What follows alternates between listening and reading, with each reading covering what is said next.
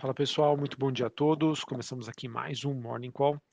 Nesta segunda-feira, dia 3 de outubro, sou Felipe Vilegas, estrategista de ações da Genial Investimentos.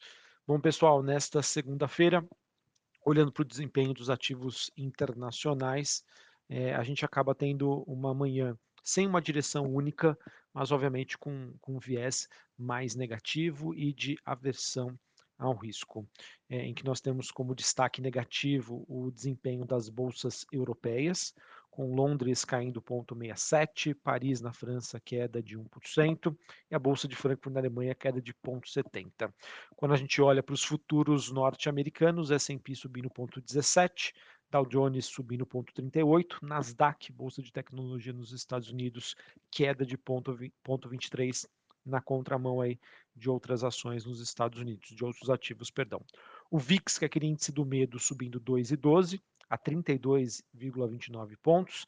É, taxa de juros de 10 anos nos Estados Unidos caindo 0,83 a 3,77. Dólar index DXY subindo 0,17. Bitcoin subindo 0,5%, ali na faixa dos 19.200 dólares a unidade. Bom, pessoal, sobre o noticiário internacional, acho que o grande destaque desta segunda-feira acaba vindo aí de notícias do Reino Unido, em que nós tivemos o governo abandonando um dos seus principais pontos de seu pacote fiscal. Para quem não se lembra, é, o Reino Unido, né, após é, a Liz Truss assumir aí como primeira-ministra, ela desenvolveu aí diversas ideias né, de cortes de impostos, de subsídios, e isso acabou gerando aí uma série de consequências para a moeda é, britânica é, e de desconfiança também do mercado, dos investidores e até mesmo do seu próprio partido. E isso fez então com que ela desse dois passos para trás, e isso está favorecendo bastante aí a, a moeda é, inglesa, que chegou a se valorizar mais de 1% somente hoje contra o dólar e se estabilizou aí no momento com ganhos moderados.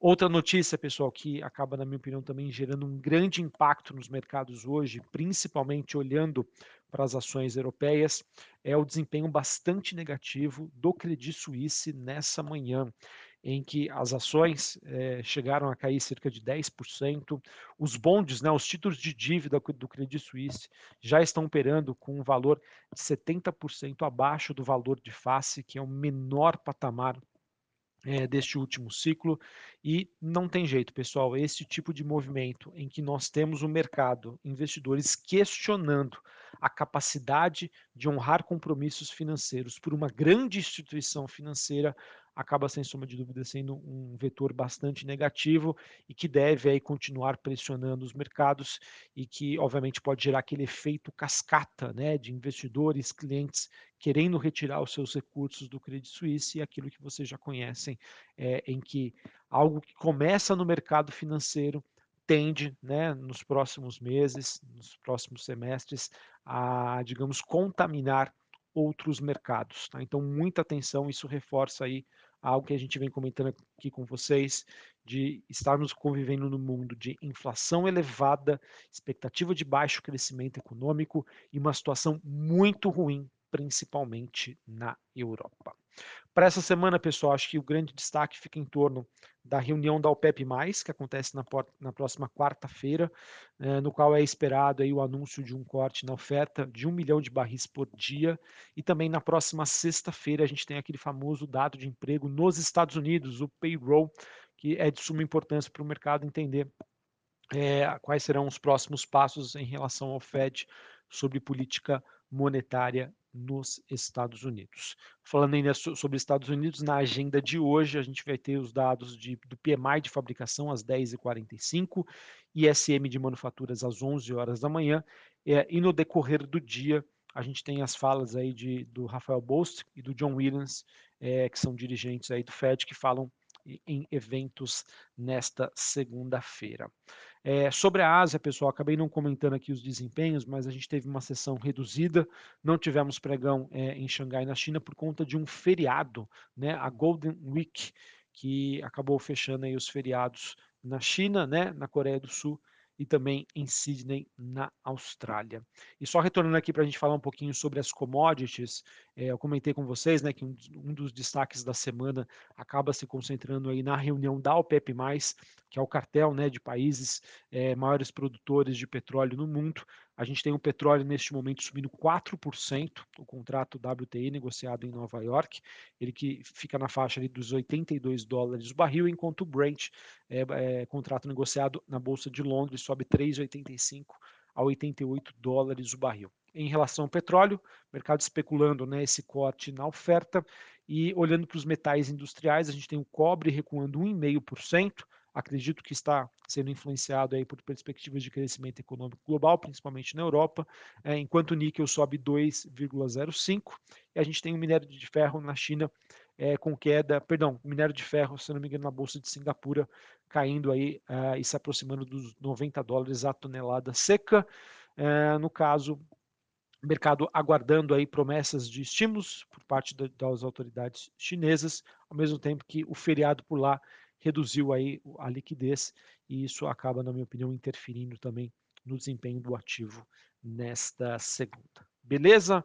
Bom, então, é, sobre o cenário internacional, acho que era isso que eu tinha para passar para vocês. Mercados sem uma direção única, alguns ativos subindo, outros caindo, mas, na minha opinião, ainda seguimos com um noticiário que tem um viés negativo, principalmente é, influenciado aí pela situação do Credit Suisse, é, um banco né, suíço de, de grande nome, grande credibilidade e que obviamente está passando aí por uma situação é, que pode gerar um efeito cascata e ser negativo aí para os ativos de risco globais, certinho? Bom, falar agora sobre o Brasil, é, não tem como né, não falar, senão da gente comentar um pouquinho aqui sobre as eleições presidenciais que aconteceram ontem, né, em primeiro turno. Pessoal, vou transparecer aqui a minha opinião para vocês, é, e obviamente que eu vou, eu vou, querer tratar aqui os fatos e quais são os possíveis cenários que nós teremos para os dois candidatos que estão indo para o segundo turno, né? Luiz Inácio Lula da Silva ficando em primeiro, Jair Bolsonaro é, em segundo.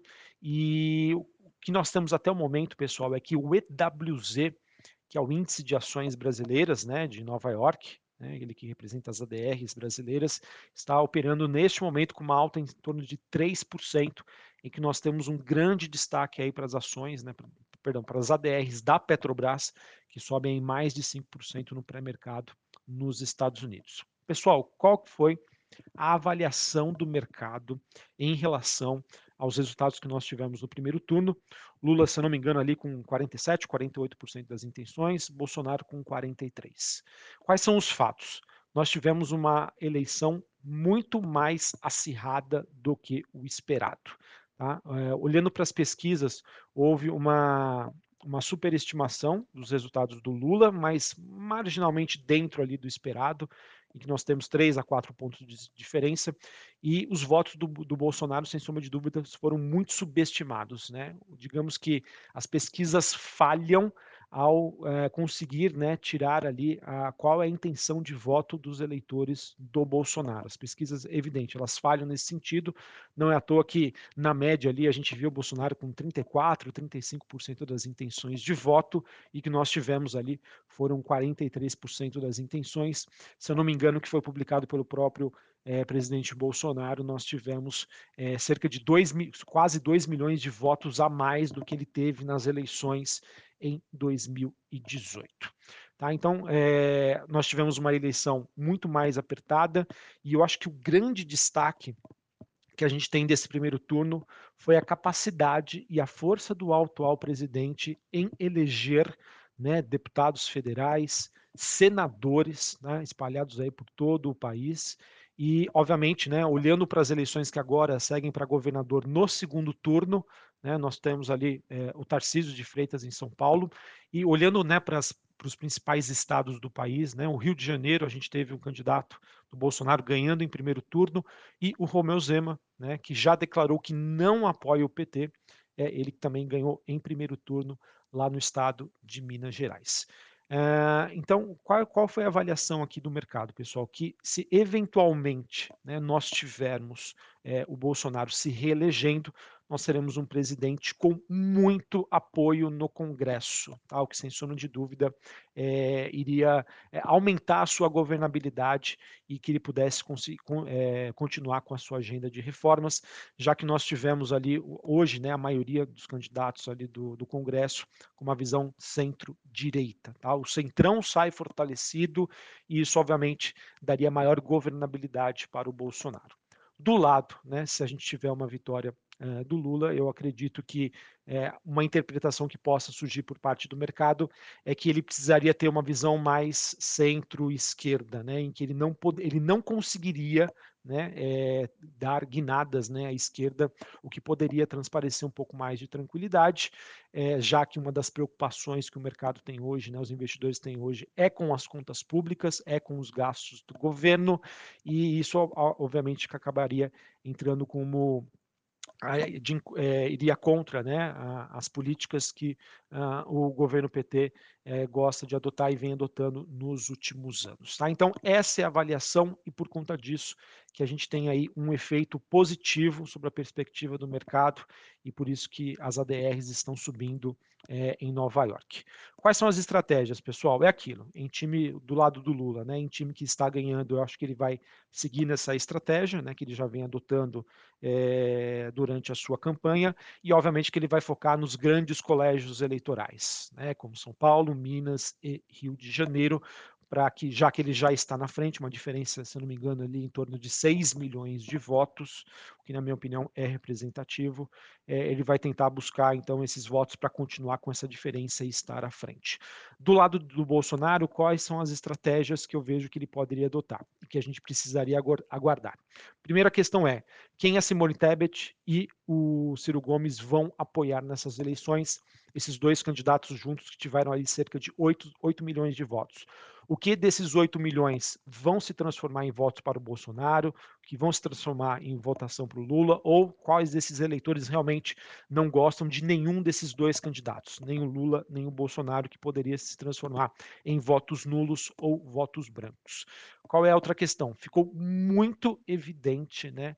A, a, forte diferença de intenções, de votos, na verdade, não é nem de intenções, de votos que aconteceu na região nordeste do país. Tá? Ficou muito evidente que essa região, né, que acaba sendo uma região é, mais necessitada, né, mais pobre, e ela, ela, é, é uma região em que apoia muito o ex-presidente Lula. Isso aqui ficou evidente. Então, eu acho que acredito que o grande trabalho que o Bolsonaro tem hoje é de convencer este eleitor né, que, assim, suma de dúvida, acho que faz um comparativo muito grande, né, do que foi o governo Lula lá em 2002, em que a gente teve uma mudança, né, de patamar para essas pessoas, e vai cabe então ao Bolsonaro a capacidade dele de conseguir convencer de que não é bem assim e de que também no governo Bolsonaro, apesar de pandemia, apesar de um conflito na Rússia e Ucrânia, ele, ele teria a capacidade de também olhar com mais carinho para essa população.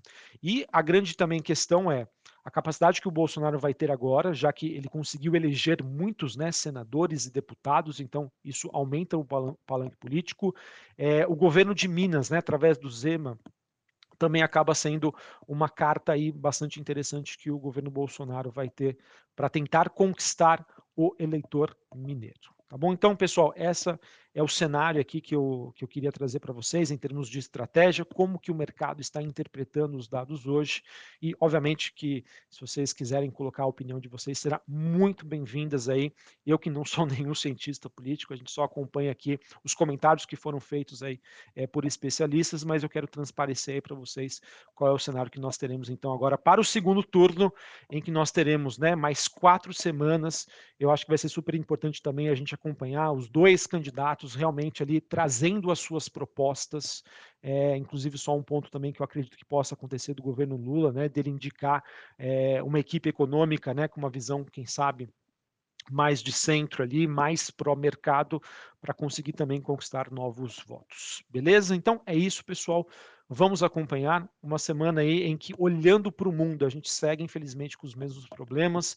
Vamos olhar com mais carinho para a situação é, na Europa e aqui no Brasil, uh, com os candidatos é, já se preparando aí para o segundo turno e vamos ver aí as repercussões, como isso também vai se refletir nas próximas pesquisas eleitorais. Um abraço a todos, uma ótima segunda-feira, um ótimo início de semana e de mês e até a próxima. Valeu!